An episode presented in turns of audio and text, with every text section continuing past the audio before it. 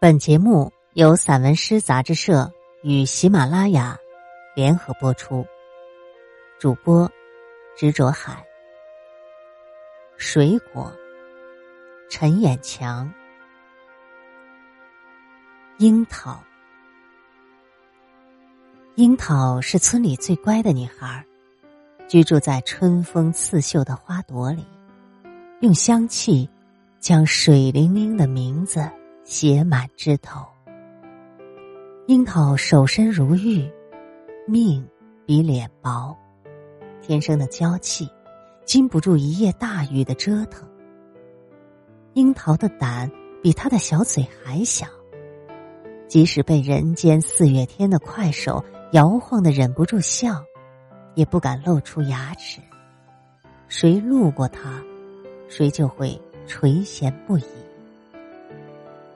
由于相聚太短，等待又太长，就算他用樱桃小嘴，酸溜溜的向你许诺，尝鲜还有来年，你也宁可咬痛他的玲珑剔透，不愿错过已经到手的甜。桃子，在桃子没有结果和落下之前。桃花的源头是桃令的散文，一人倚靠桃树是人面桃花，三人步入桃园是举酒结义。只有先走桃花运，才有桃子。从桃之夭夭到桃之夭夭，仿佛青涩的村姑，一夜之间就变成熟透的村妇，使劲抱紧水蜜。和深情，桃子在摇摇欲坠的枝头，不但是小姨妹的名字，而且比小姨妹还害羞。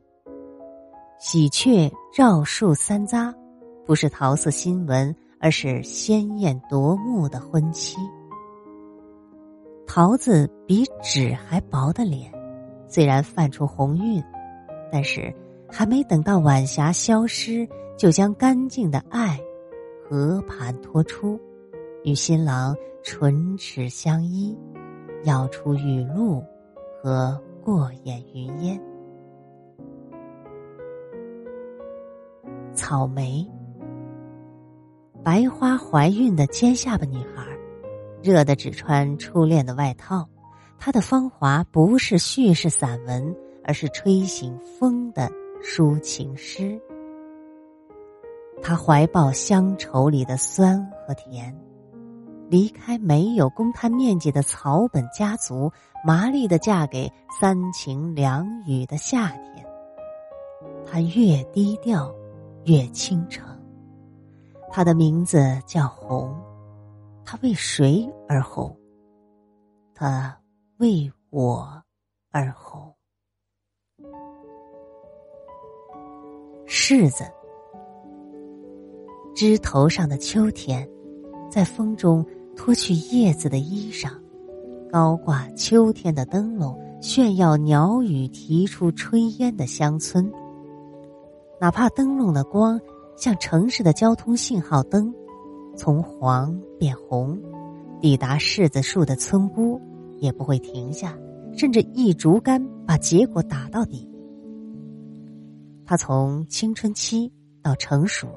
至少要几年，而柿子从青涩到成熟只需三五天，因为青黄不接的婚姻，他开始服软不服硬。吻柿子，像吻梦里的脸；吃柿子，像吃乡愁里的甜。好事由远及近。只有他的老奶奶能掌握并把准箩筐里的柿子，才专拣软的捏。杏，任性的杏花不满足于墙内开花墙外香，它打扮的花枝招展，就是为了凑春天的热闹。杏花不仅是一个古村，还是一壶老酒。杏一旦成林，就是老中医和小护士，只有筑成坛才是教育和再教育。为什么每一颗杏子都杏眼圆睁？因为，我出生地的方言都把杏子喊成恨子，说明杏不杏，不由杏。在墙外发育成熟的是最好吃的杏子。凡是遇见杏花就跳墙的书生，都会即兴发挥，借兴吟诗，吟的是。十里杏花，三生有幸。杨梅，杨梅身穿枝繁叶茂的睡衣，待字闺中，心比天高，命比脸皮薄。昨晚他还是素颜，今早就涂脂抹粉，虽然有几分姿色。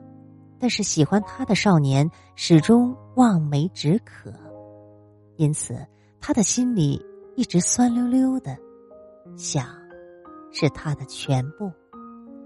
直到马背上的汉子从天而降，对他的妙龄怜惜不已，他才像邻家女孩一样最甜。在中国的每一个县城，杨梅是美女的名字。不是一个美女，是十个以上的美女。